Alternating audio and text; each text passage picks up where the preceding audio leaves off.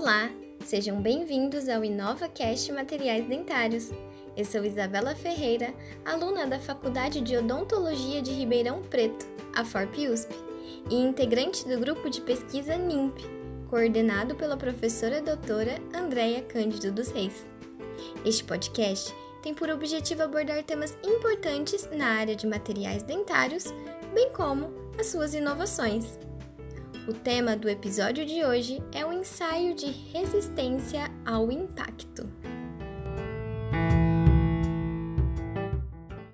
A resistência ao impacto pode ser definida como a energia necessária para fraturar um material sob uma força de impacto, ou seja, descreve a reação de um objeto parado a uma colisão com um objeto em movimento.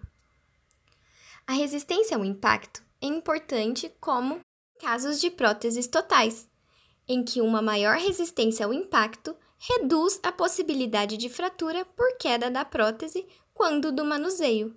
Fato relativamente comum, pois os pacientes usuários deste tipo de prótese, por muitas vezes, já apresentam problemas motores consideráveis, que facilitam a queda do aparelho protético é uma importante propriedade também em casos de traumas, como quedas, pancadas na região da face, acidentes, que promovem esta energia de impacto sobre dentes e materiais dentários presentes na cavidade oral.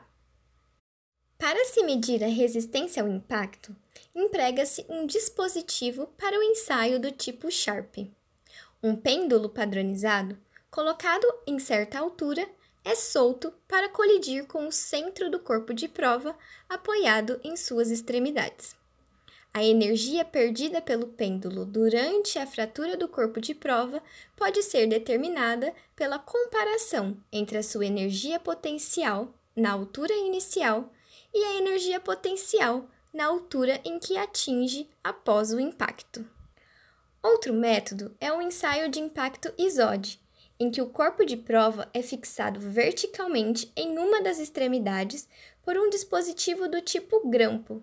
O impacto é direcionado a uma certa altura acima da extremidade fixada, em vez de ser direcionado no centro do corpo de prova apoiado em ambas as extremidades, como acontece no teste tipo Sharp.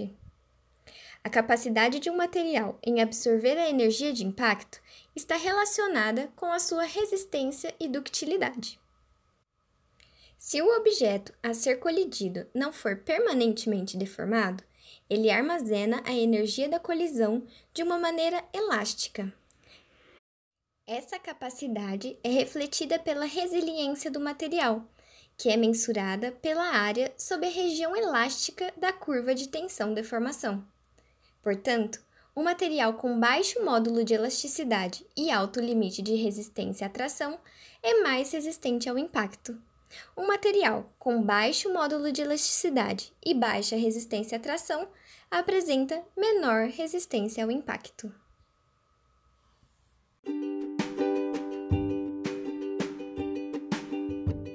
Muito obrigada por acompanhar o podcast de hoje, que abordou como tema a resistência ao impacto. Fique ligado nos conteúdos do InovaCast Materiais Dentários, que serão repletos de informações sobre a área de materiais dentários.